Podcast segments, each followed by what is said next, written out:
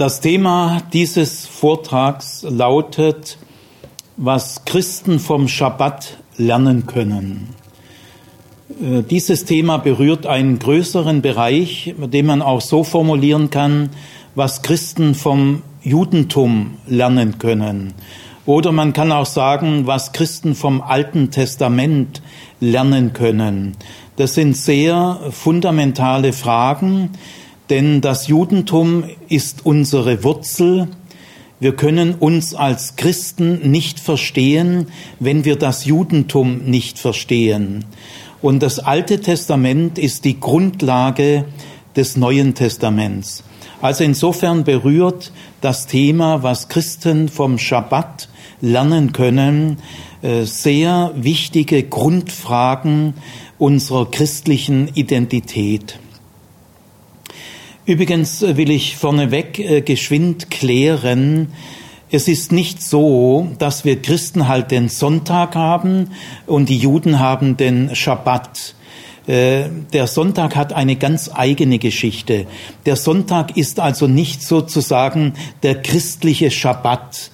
Das ist ein ganz weit verbreitetes Vorurteil die ersten Christen, die ja Juden waren, also die ersten Jesusgläubigen Juden, haben auch weiterhin den Schabbat gefeiert, Jahrzehnte, Jahrhunderte lang. Und sie haben außerdem den ersten Tag der Woche, den Tag der Auferstehung, als einen besonderen Tag gefeiert.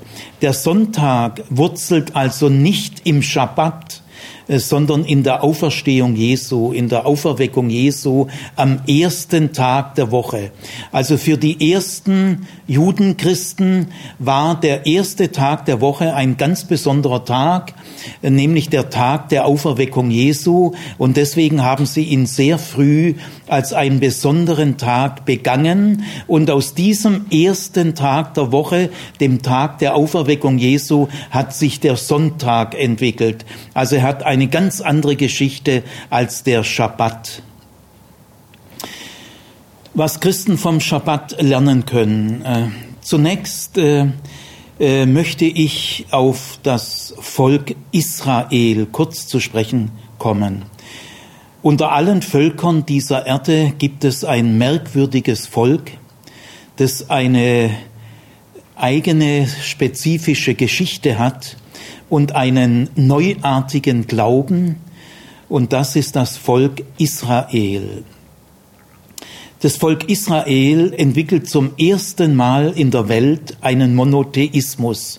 Es hat niemals vorher in der ganzen Menschheitsgeschichte einen Monotheismus gegeben. Es gibt zwar im alten Ägypten mal eine kurze Phase bei Echnaton, die ist aber ganz anders zu erklären.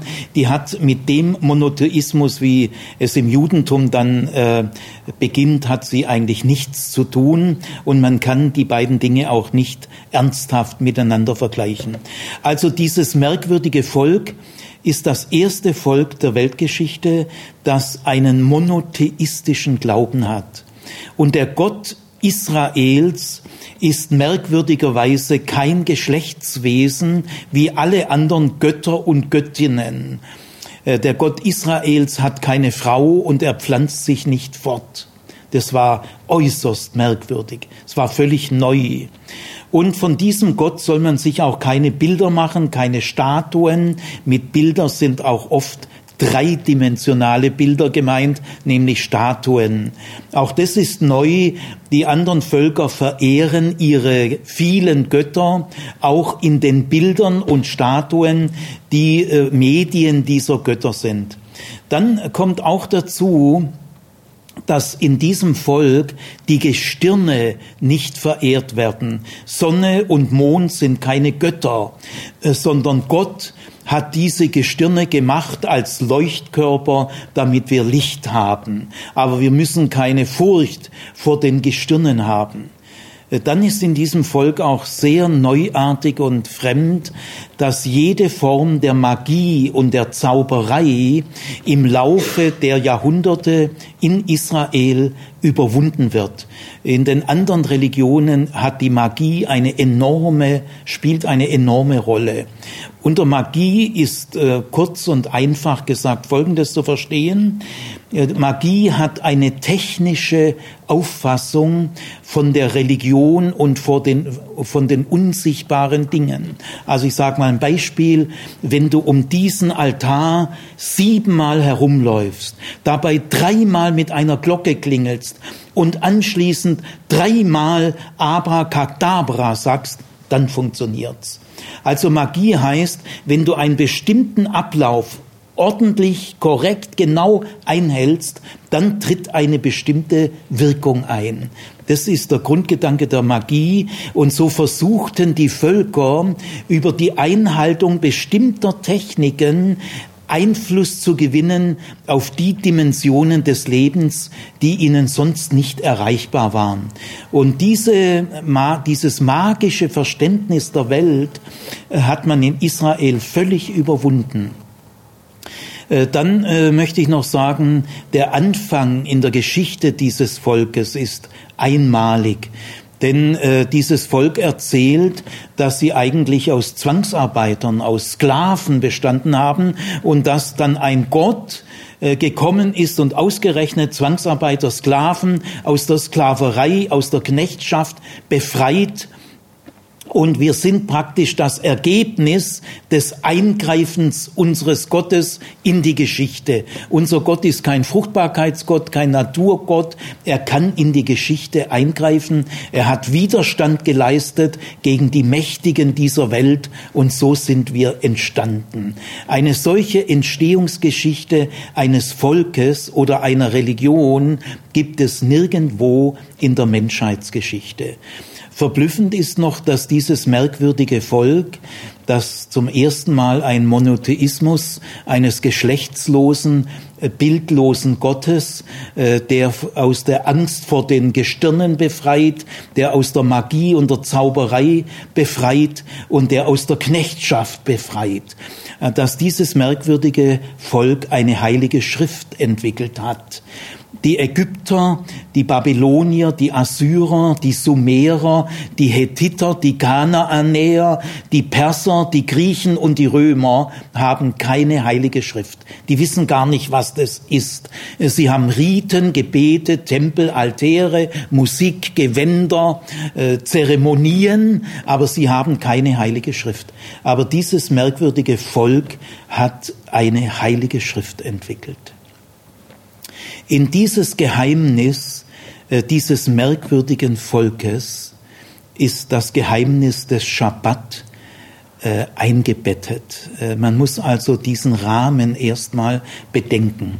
Äh, dieses äh, verblüffende, merkwürdige Volk entwickelt einen besonderen Tag.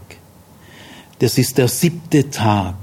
Äh, nur dieser Tag hat einen Namen in Israel. Er heißt Schabbat die anderen Tage haben gar keinen Namen, die werden nur durchgezählt, dritter Tag, fünfter Tag und so weiter. Dieser besondere Tag, der siebte Tag, äh, der Schabbat, äh, in dem kristallisiert sich das Geheimnis dieses geheimnisvollen Volkes. Äh, dieser besondere Tag wird erstaunlich oft erwähnt im Alten Testament. Kein Gebot im Alten Testament wird so häufig erwähnt wie das Gebot des Schabbat.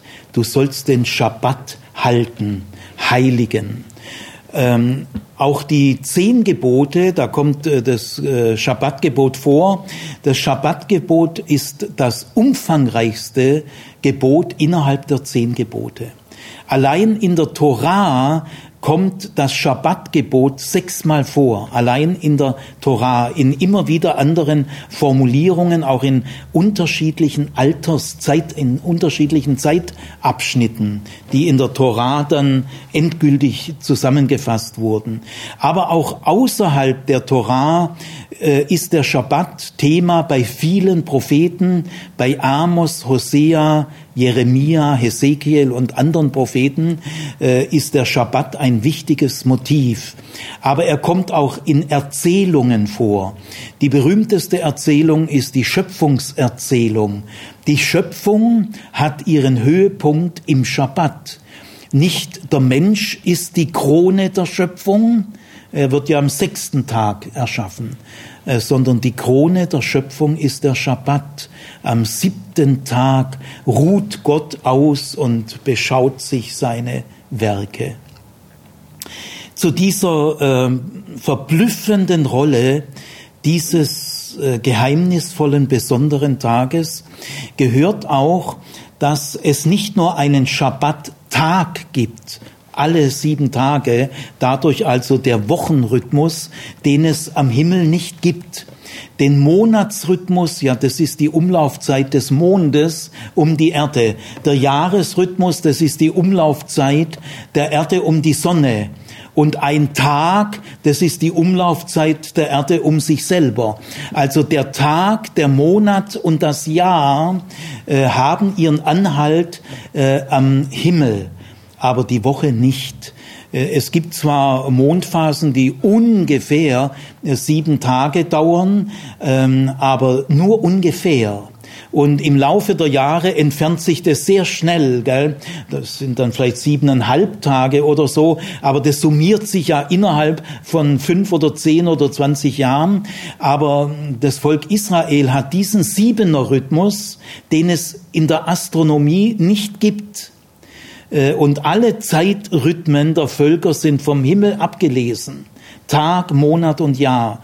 Aber der Wochenrhythmus ist merkwürdig. Er kommt durch den Schabbat und er hat kein Widerhall, kein, keine Grundlage in den äh, Bahnen der Planeten. Also dieser Schabbat ist nicht nur ein Tag, nämlich der siebte Tag, es gibt auch ein Schabbatjahr. Äh, jedes siebte Jahr ist ein Schabbatjahr und besonders verblüffend, ich werde da noch drauf kommen, es gibt in Israel ein Schabbatjahr im Quadrat, nämlich alle 49 Jahre, sieben mal sieben, ist das Jobeljahr und das ist ein Schabbatjahr im Quadrat und das hat eine ganz tiefe Bedeutung, das Jobeljahr. Also es gibt den Schabbattag, das Schabbatjahr und äh, das Jobeljahr alle 49 Jahr, Jahre. Äh, außerdem gehört zu der immensen Bedeutung dieses Tages, dass der Schabbat nicht nur dem Menschen gilt, äh, sondern auch den Tieren.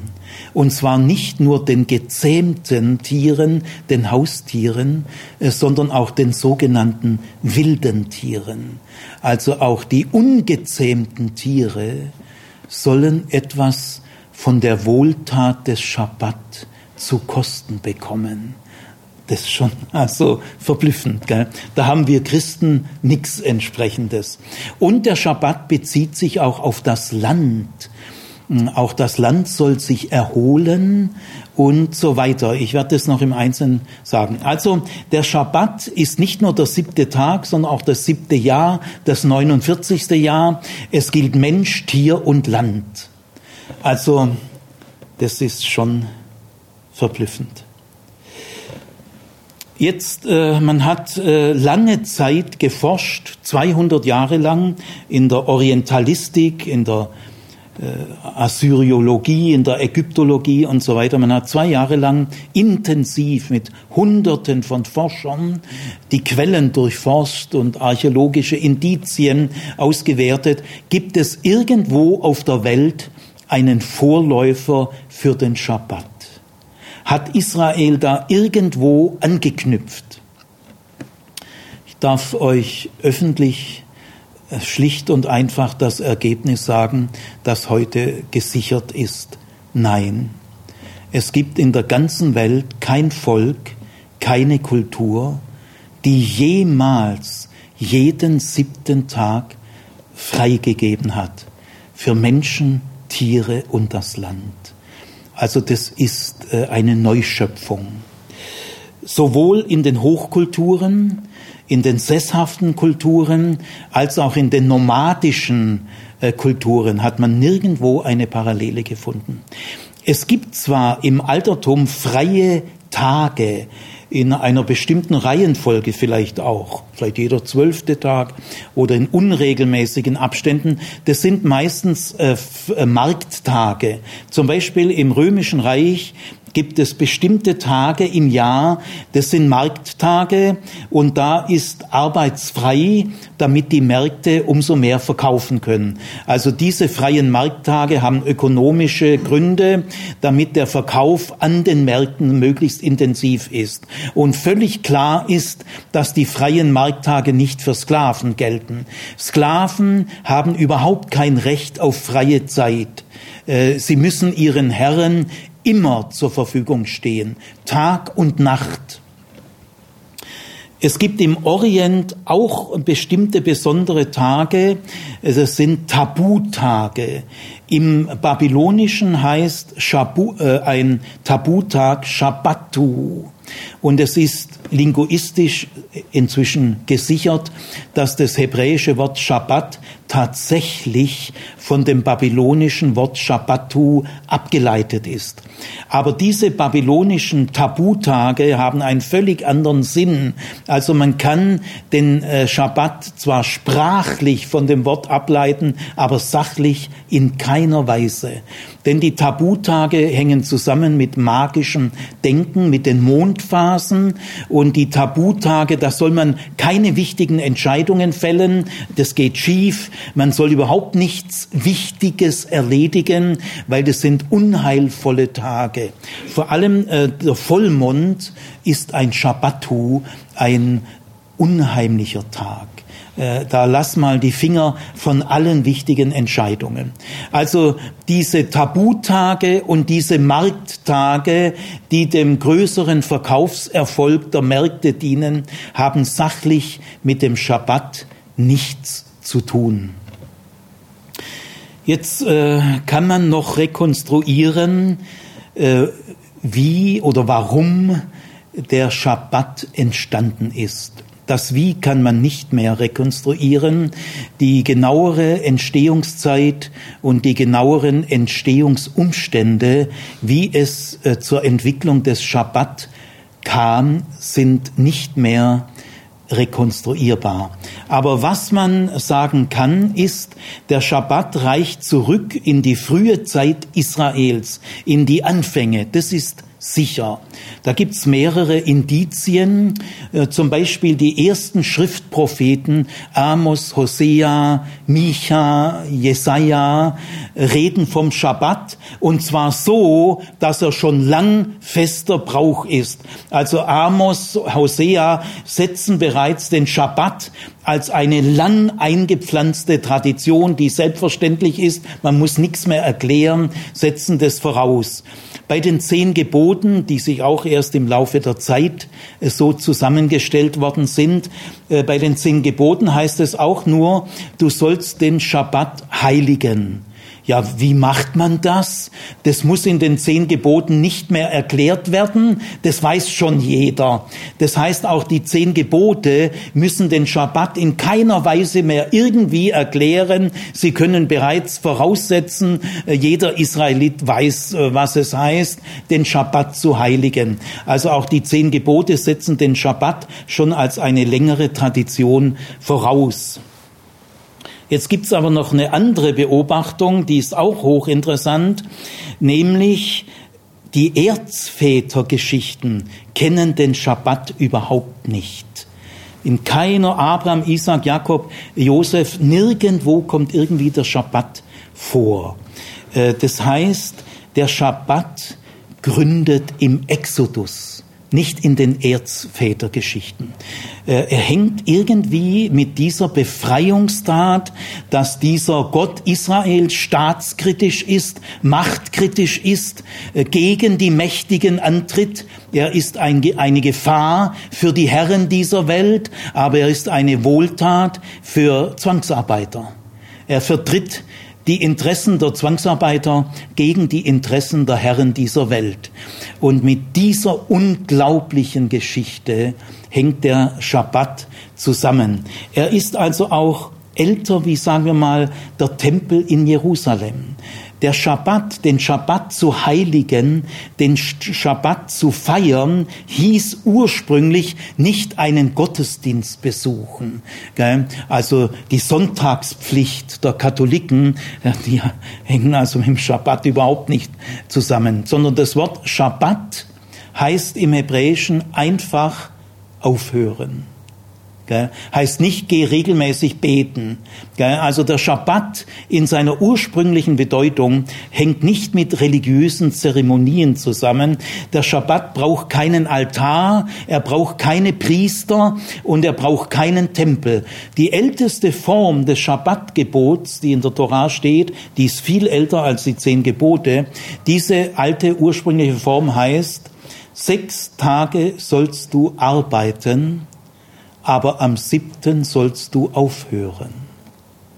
Also der Sinn des Schabbat besteht einfach, was heißt einfach, sehr brisant, werdet ihr gleich sehen, äh, einfach im Aufhören. Lass ab, hör auf. Also äh, ist älter wie der Tempel in Jerusalem. Aber er gründet im Exodus. Doro wird jetzt äh, hier nach vorne kommen und euch ähm, die zehn Gebote in der Fassung äh, des fünften Buch Mose vorlesen, und zwar nur das Schabbatgebot in fünfter Mose 5 äh, gibt es nämlich auch die zehn Gebote und da wird das Schabbatgebot nicht aus der Schöpfung begründet, wie in den zehn Geboten, die wir kennen. Gott äh, ruhte aus äh, am siebten Tag. Nein, der Schabbat wird hier, und das ist die ältere Fassung, der wird hier nicht aus der Schöpfung begründet, sondern aus dem Exodus, aus der Befreiung der Zwangsarbeiter aus Ägypten. Halte den Schabbattag, dass du ihn heiligst, wie Jahwe dein Gott dir gebot. Sechs Tage sollst du arbeiten und all dein Werk tun. Der siebte Tag aber ist Schabbat für Jahwe deinen Gott.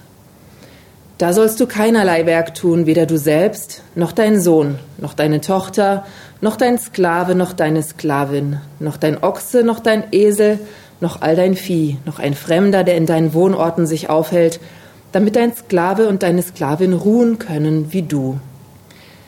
Denke daran, dass du selbst im Ägypterlande Sklave warst und Jahwe dein Gott dich von dort mit starker Hand und ausgestrecktem Arme herausführte. Darum gebot dir Jahwe dein Gott, den Schabbattag zu feiern. Doro, weil dieser Text dermaßen schön ist und wichtig, er ist so eine Sensation, nie gehört in der Antike, niemals. Lies ihn doch einfach nochmal zur Feier äh, dieser Sätze. Halte den Schabbattag, dass du ihn heiligst, wie Jahwe dein Gott dir gebot. Sechs Tage sollst du arbeiten und all dein Werk tun. Der siebte Tag aber ist Schabbat für Jahwe deinen Gott. Da sollst du keinerlei Werk tun. Weder du selbst, noch dein Sohn, noch deine Tochter, noch dein Sklave, noch deine Sklavin, noch dein Ochse, noch dein Esel, noch all dein Vieh, noch dein Fremder, der in deinen Wohnorten sich aufhält, damit dein Sklave und deine Sklavin ruhen können wie du. Denke daran, dass du selbst im Ägypterlande Sklave warst und Jahwe dein Gott dich von dort mit starker Hand und ausgestrecktem Arme herausführte. Darum gebot dir Jahwe dein Gott, den Schabbattag zu feiern. Also wir können kaum mehr ahnen, äh, welche Brisanz äh, diese Texte, diese Sätze haben, wie fremd sie in der äh, Altertumsgesellschaft waren. Es fällt auf, diese Aufzählung, weder du, äh, noch dein Sohn, noch deine Tochter, äh, noch dein Sklave, noch deine Sklavin, es gibt andere Gebotsfassungen, da wird die Aufzählung noch weiter getrieben, noch die Tochter deiner Sklavin, das ist nämlich die unterste, der unterste von den untersten, die Tochter der Sklavin hat genauso Recht auf die gleiche Freizeit wie jeder andere Mensch. Na, das ist äh, gesellschaftspolitisch äh, der Unterklang einer sklavenhaltenden Gesellschaft. Die wird hier aber zerstört. Die Grundlagen einer Sklaven denn ein Sklave, der das gleiche Recht auf Freizeit hat wie du, ja, das ist ja kein Sklave mehr. Also diese Aufzählung, diese penetrante Aufzählung, dein Ochse, dein Esel, dein Rind, immer auch der Fremde, der Ausländer, der sich in deinem Dorf aufhält, äh, auch den am Schabbat äh, kann der aufatmen, äh, zu Atem kommen, ausruhen, regenerieren. Also diese Aufzählung ist enorm. Es sind immer die Kinder dabei, die werden ausdrücklich erwähnt, auch heute noch in Israel. Am Schabbat dürfen erwachsene Kindern keine Kommandos geben. Ist streng verboten. Sie können eine Bitte äußern. Gell? Am Schabbat wird niemand herumkommandiert herumgescheucht. Es gibt ja Menschen, die Befehle erteilen und Menschen, die Befehle dauernd bekommen. Äh, gucken Sie doch mal bitte die Unterlagen durch. Also so die Vorgesetzten, die gewöhnen sich schon richtig an, immer Aufträge erteilen und da gibt's Menschen, die die Aufträge ausführen müssen. Am Schabbat gibt es diesen Unterschied nicht mehr. Niemand darf Befehle erteilen und niemand muss einen Befehl ausführen. Es ist ein Vorgeschmack auf das, was der Gott Israels vorhat. Also es werden immer die Kinder mit eingeschlossen, die Sklaven und die Fremden und die Tiere. Auch kein Befehl an einen Ochsen oder einen Esel ist verboten am Schabbat. Und dann äh, hochinteressant ist, denke daran, dass du selbst in Ägypten warst und Sklave warst. Also du weißt ja, wie das ist. Und wenn du selber weißt, wie das ist, wie, wie, wie man sich als Sklave fühlt, kannst du nie wieder die Sklaverei als selbstverständlich und normal akzeptieren. Aber das, äh, das äh, Hintergründige ist, äh, diese Israeliten, die das lesen, die waren doch genauso wenig in Ägypten wie ich. Gell? Nehmen wir mal an, es liest ein Jude in Jerusalem im siebten Jahrhundert, denke daran, dass du in Ägypten warst. Ja, was soll denn der da dran denken? Das war ja sein Ur, Ur, Ur, Ur, Ur, Ur, Urgroßvater, der in Ägypten war. Nein, es geht da natürlich nicht um so, solche pseudo-historischen Erinnerungen, die sind natürlich gar nicht gemeint, sondern stell dir vor, sei empathisch, äh, aktiviere mal deine innere Imagination. Wie lebt so ein Sklave? In welchem Bett? Wie wacht er auf? Wie verbringt er seinen Tag um Tag um Tag? Was für ein, denke daran. Ja, der, der hat keine Erinnerungen mehr, aber er soll die mal in sich wachrufen. Das ist eine irrsinnige Erziehung zur Sensibilität, zur Empathie, zum Perspektivenwechsel, zum Rollentausch. Und wenn wir mal üben den Rollentausch, dann kommen wir auf ganz neue Gedanken. Also der Schabbat, dieser eigenartige Tag dieses eigenartigen Volkes, wurzelt im Exodus. An jedem Schabbat erlebt ein Jude die Folgen des Exodus. Äh, der Exodus hat praktische Folgen und die kannst du am Schabbat Minute für Minute erleben. Jetzt äh, will ich einiges zur Brisanz des Schabbat sagen. Der Schabbat ist ein völlig neues Verteilungssystem von Arbeit und Freizeit sein tiefer Eingriff in die ökonomischen, wirtschaftlichen Systeme und Interessen der Machthaber und der Eliten. Also im Schabbat, ihr Lieben, geht's nicht um privates Ausruhen. Äh, der Schabbat ist ein gesellschaftliches Kampfmittel von tiefster Brisanz. Es gab im Altertum ein eingefuchstes, selbstverständliches, Jahrtausende äh, geübtes Verteilungssystem von Arbeit und Freizeit. Gell? Äh, die Oberschicht waren Menschen der Freizeit, die mussten nie arbeiten. Freizeit heißt in der Antike Muße. Gell? Es gibt ja so blöde Sprüche gell, in den guten alten Zeiten, die ja gar weder gut noch sonst was waren. Äh, Müßiggang ist aller Laster Anfang. Gell, ist auch so eine spießbürgerlich verklemmte Parole. Die hat ihr Korn Wahrheit, stimmt schon, aber ihr lieben Muße ist erstmal was Kostbares dass wir nicht Maulwürfe sind, die in der Arbeitsroutine, in der Banalität des Alltagstrotz ersticken. Da ist doch Muße ein riesiges Privileg. Muße ist auch aller Kreativität Anfang, aller Kunst Anfang, aller tieferen Nachdenkens Anfang. Also es sind so blöde Sprüche, die Millionen von Menschen beeinflusst haben. Also in der Antike gab es äh, Menschen der Muße, Philosophen, Reiche, Oberschichts, äh, dann äh, Menschen der Arbeit. Die Arbeit fängt in der, im Altertum an ab der Mittelschicht. Da müssen die Leute arbeiten, aber sie sind wohlhabend, aber sie müssen arbeiten. Die äh, Menschen der Oberschicht, die Menschen der Muße empfanden Arbeit als was Dreckiges, Demütigendes. Da waren sie zu stolz. Arbeit erniedrigt. Arbeit ist was für Arbeiter, Bergwerk, Steinbrüche, Straßenbau, Sklaven, Tagelöhner, aber die vornehmen, feingliedrigen Menschen der Oberschicht, die machen sich mit diesen Dingen nicht schmutzig. Also Arbeit ist für sie was Negatives, was äh, das Leben unwürdig macht. Gell?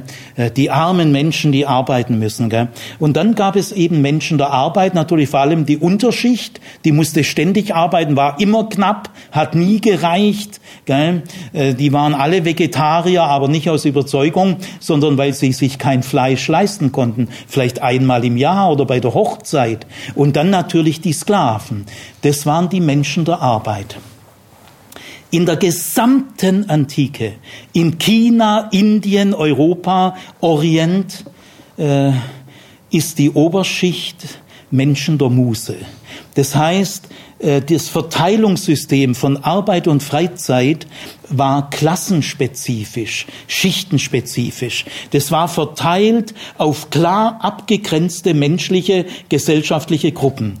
Und dieses Verteilungssystem wird fundamental durchbrochen im Schabbat. Der Schabbat ist ein ganz neues Verständnis von Leben. Dahinter steckt ein ganz anderes Verständnis von Leben. Nämlich äh, das Schabbatgebot will, der Exodus will, dass alle Menschen dieser Erde sechs Tage arbeiten. Vorausgesetzt ist immer, dass sie arbeiten können, dass sie gesund sind. Gell? Also dass, die Faul, dass der Faulheit gewährt wird. Gell? Also alle Menschen dieser Welt sollen sechs Tage arbeiten und alle Menschen dieser Welt haben das gleiche Recht auf einen Tag Freizeit in der äh, sie keine Machthaber über sich haben, keinem Wirtschaftssystem ausgeliefert sind. Äh, der Schabbat ist die Freiheit eines Judenmenschen. Ja. Also der Schabbat ist äh, ein tiefer Eingriff in die ökonomischen und wirtschaftlichen Interessen. Denn die Eliten dieser Welt streben nach einem äh, unermesslichen Zugriff auf die menschliche Arbeitskraft. Äh, sie dulden hier tendenziell keine Grenze, sie finden kein Maß, das pausenlose zur Verfügung stehen. Also dem wehrt der Schabbat. Der Schabbat hat Protestcharakter. Er ist ein regelmäßiger Protest gegen den Irrglauben, dass ich aus dem pausenlosen Arbeiten leben kann. Und er ist natürlich eine Ohrfeige für alle die, die die menschliche Arbeitskraft unermesslich ausbeuten wollen. Der Schabbat ist natürlich eine schwere Störung für jede Gesellschaft, die lehrt, Zeit ist Geld. Ja, da stört der Schabbat enorm. Also der Schabbat räumt auf mit dem Märchen, das manche Menschen gerne verbreiten, Religion ist Privatsache. Nein, der Schabbat zeigt, Religion ist nicht Privatsache. Äh, sondern der Gott Israels, der hinter diesem Gebot steht, äh, mischt sich in Wirtschaft und Ökonomie ein. Deswegen auch Zinsverbot oder im Schabbat ja, da sollst du den Zehnten nicht für dich selber oder für äh, andere Zwecke gebrauchen, sondern gezielt den Armen geben. Äh, also praktisch ein Siebtel aller Steuern ist Sozialsteuer. Da ist die Bundesrepublik auch nicht weiter. Gell? Also das ist aber für damalige Verhältnisse enorm. Gell? Der Schabbat ist ein Schutz eine Fürsorge für alle Befehlsempfänger, für alle Menschen, die Anordnungen ausführen müssen. An diese Menschen denkt der Schabbat. Er gewährt ihnen einen Schutz. Äh, wenigstens am, Sabbat, äh, am Schabbat äh, hörst du keine Befehle. Gott ist kein Befehlsgeber. Gott ist kein Sklavenhalter.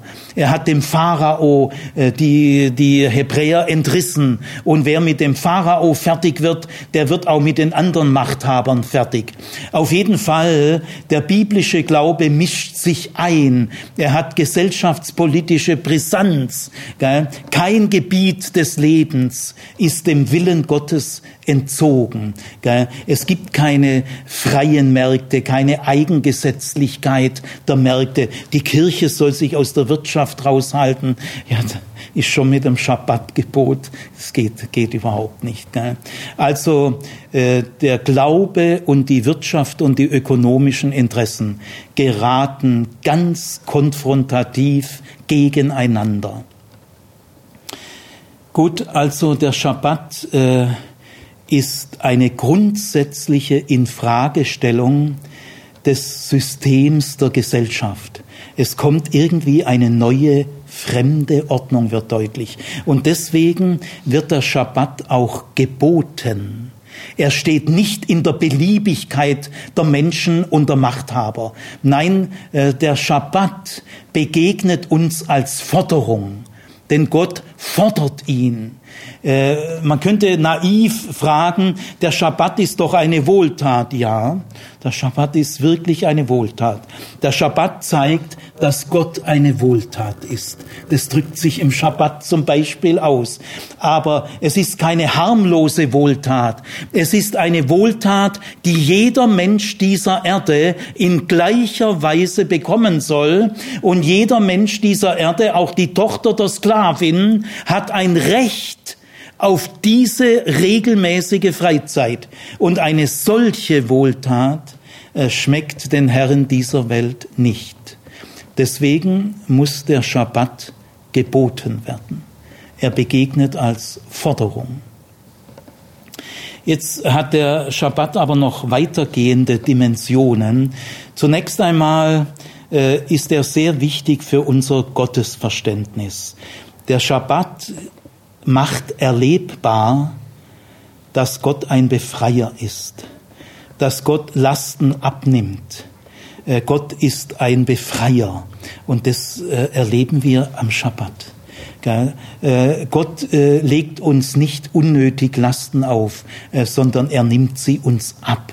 Am Schabbat erkennen wir den Sinn aller Gebote der Bibel. Am Schabbat erkennen wir den Sinn aller Gebote. Die Gebote Gottes sind keine Forderungen, sondern sie entlasten von Forderungen. Die Gebote Gottes legen uns keine Last auf, äh, sondern sie sind eine Wohltat. Deswegen ist der Schabbat das Gebot. Gell? Unser Gott ist freiheitsdurstig. Er will Freiheit und er schafft Freiheit. Religion, die nicht befreit, ist krank. Äh, eine biblische, die biblische Religion äh, führt nicht in die Enge, in Zwänge, äh, dass wir unter den Lasten stöhnen, sondern wie Jesus sagt, er steht ja ganz im Exodus, im Schabbat, kommt her zu mir alle, die ihr äh, mühselig, das heißt, die ihr euch abmüht und die ihr belastet seid. Ich will euch diese Lasten abnehmen. Äh, Gott ist eine Befreiung. Und äh, wir spüren, dass diese Befreiung ein Geschenk ist, die Gott für uns bewirkt. Der Schabbat soll aber auch uns Gelegenheit geben für die Bewunderung der Schöpfung. Also der Schabbat ist auch von der Schöpfung her abgeleitet. Nimm dir Zeit, nimm dir Zeit, das zu bewundern, was Gott getan hat. Lass dich faszinieren. Äh, erkenne die Quellen, aus denen du lebst. Schau das Schöne, äh, das Gott bereitet hat. Also der Schabbat ist, gibt dir Gelegenheit zur Bewunderung der Schöpfung. Und der Schabbat gibt dir auch, gibt uns auch Gelegenheit zu zweckfreier Geselligkeit. Wenn wir alle den gleichen Tag frei haben, dann geht es hier nicht nur um eine einsame Meditation. Der Schabbat hat eine gewisse Verwandtschaft zur Meditation. Denn auch in einer Meditation, sage mal auch so wie asiatische Religionen äh, eine tiefe Qualität in der Meditation haben, in der Meditation ruhst du aus von deinen Taten. In der Meditation ist das Sein vor dem Tun. Und in der Meditation anerkennst du, dass du nicht aus deinen Taten lebst, sondern aus, aus einer anderen Quelle. Äh, insofern ist die äh, Meditation eine wirkliche Analogie zum Schabbat und über das Schabbatmotiv ergeben sich ganz fruchtbare Dialogmöglichkeiten mit asiatischen Religionen. Aber beim Schabbat ist auch sehr stark mit berücksichtigt, es geht nicht um einsame Kontemplation von Individualisten, sondern der Schabbat dient der Gemeinschaft. Erholung der anderen, äh, der Untergebenen, der Tiere und wir haben alle gemeinsam Zeit zur Geselligkeit, zum Fest und zur Feier. Der Alltag braucht auch das Fest, sonst werden wir verdorben durch die Banalität des Alltags und wir kommen aus der Routine des Alltags nicht heraus. Alltag und Fest brauchen sich gegenseitig. Das Fest darf nicht ein Fluch, eine Flucht sein, ein Ventil, äh, sondern das Fest ist, wir schöpfen wieder Kraft und Freude, äh, dass wir dann wieder an unsere Arbeit gehen können. Arbeit, sechs Tage Arbeit. Im, Im Alten Testament und im Judentum ist Arbeit nichts Schmutziges, nichts Herabwürdigendes, äh, sondern Arbeit hat eine Würde. Äh, die armen, arbeitslosen Menschen, denen wird die Arbeit vorenthalten. Das Alte Testament ehrt die Arbeit wie sonst keine Schrift in der Antike. Die Arbeit hat Schöpfungsrang. Du sollst die Erde bebauen und bewahren. Es gehört zu unserer Würde, dass wir arbeiten können. Das ist für die antike Oberschicht völlig neu. Also alle Menschen sollen gleich viel arbeiten, denn Arbeit ist unsere Würde. Aber alle Menschen brauchen auch den Ausstieg aus der Arbeit, das Fest und die Feier und die Erholung.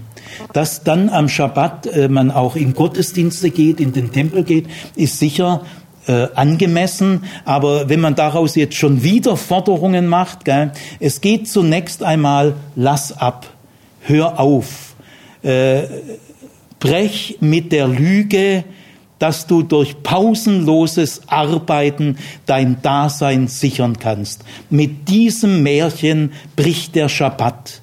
Die Bibel warnt schon vor der Faulheit. Aber noch mehr als vor der Faulheit warnt die Bibel die Arbeitsfanatiker. Äh, glaube nicht, dass du durch deine Arbeit dein Dasein sichern kannst.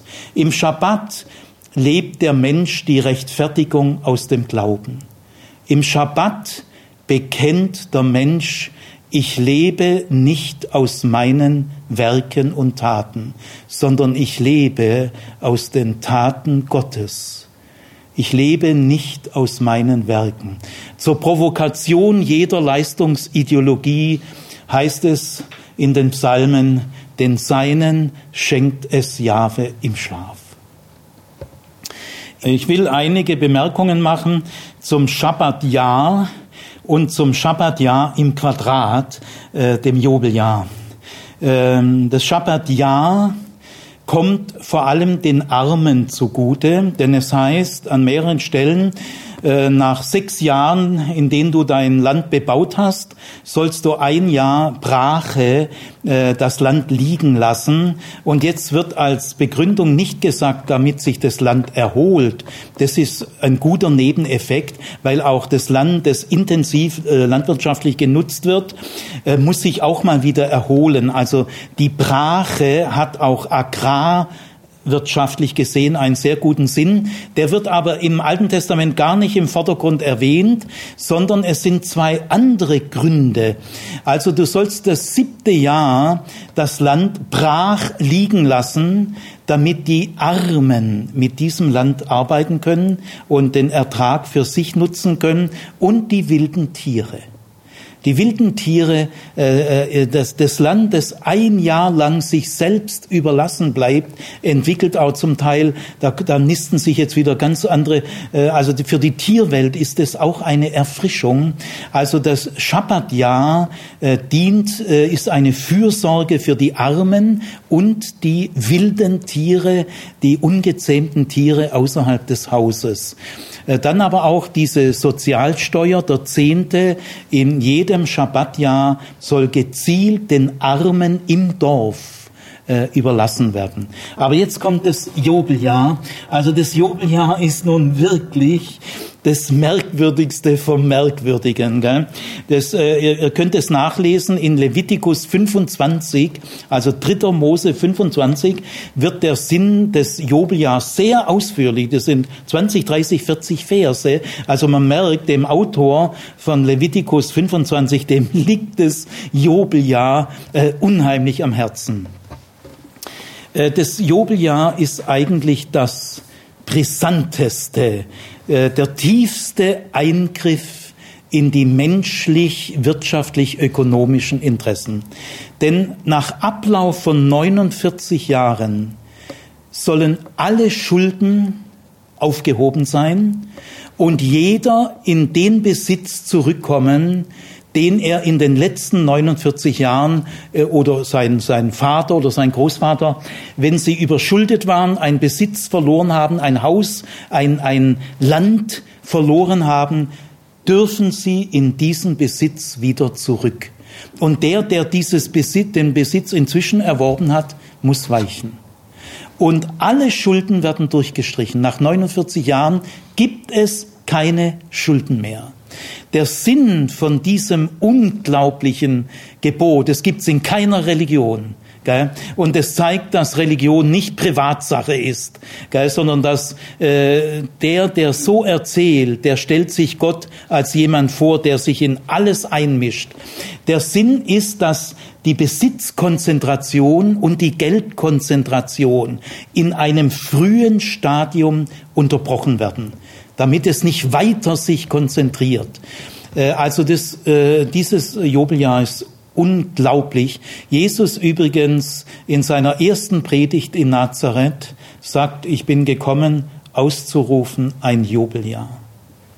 Ja, er beruft sich auf diese Stelle. Ja, muss ihm schwer gefallen und beeindruckt haben.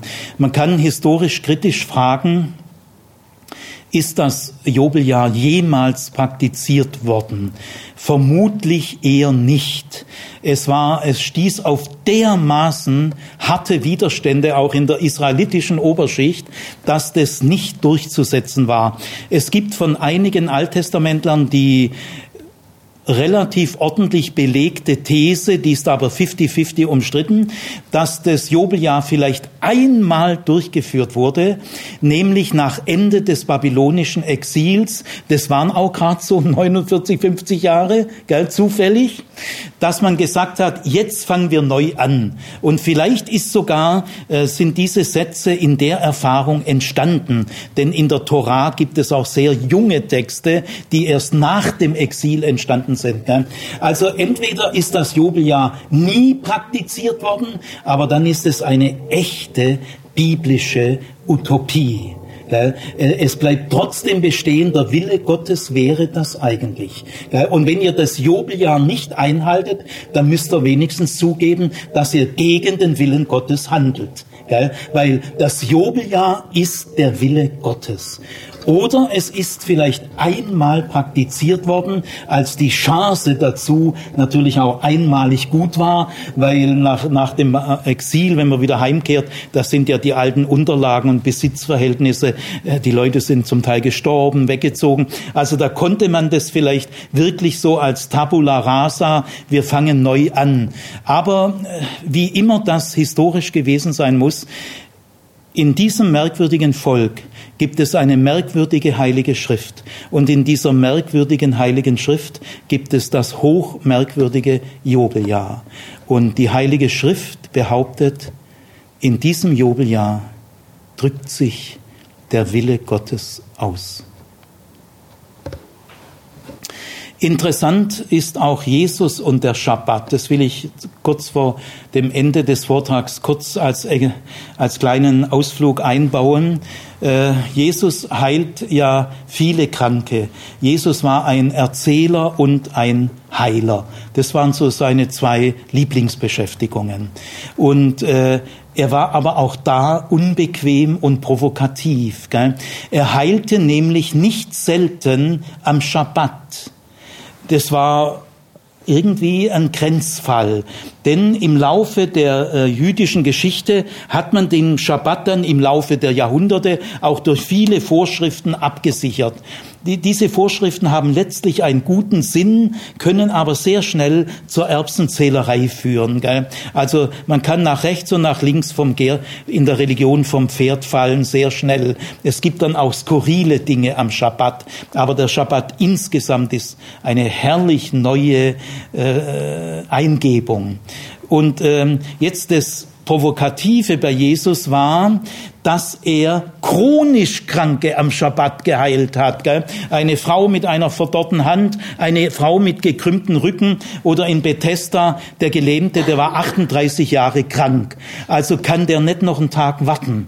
Jetzt war er doch schon 38 Jahre in Bethesda. Muss Jesus ausgerechnet am Schabbat chronisch Kranke heilen?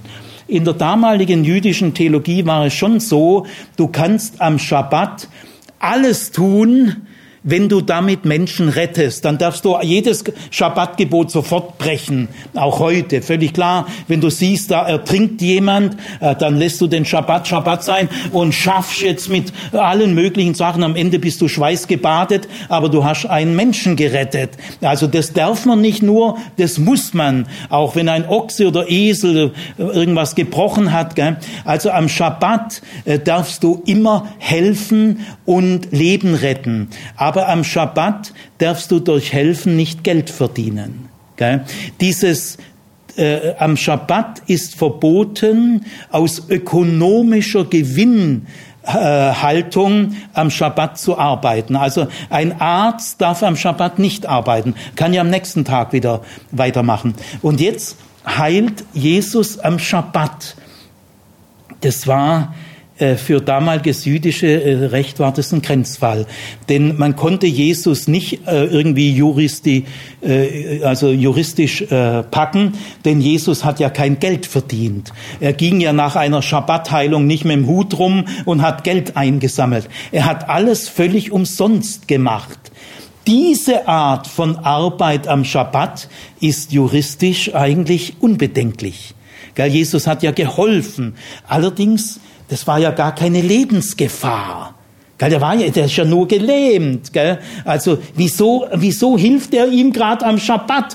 Dem könnte man doch auch an den anderen Tagen genauso gut helfen. Und da steckt äh, ganz sicher eine Absicht dahinter. Leider sagt Jesus die Absicht nicht, sie ist auch nicht überliefert, aber es spricht alles dafür und nichts dagegen, dass Jesus ausgerechnet, bewusst am liebsten am Schabbat geheilt hat, auch chronisch Kranke, um auszudrücken, am schönsten ist eigentlich, wenn man am Tag des Herrn, am Tag seines Vaters, äh, den Sinn des Schabbat, der ist einfach, er ist zwar ein bisschen provozierend ausgedrückt, aber Jesus muss den Schabbat geliebt haben.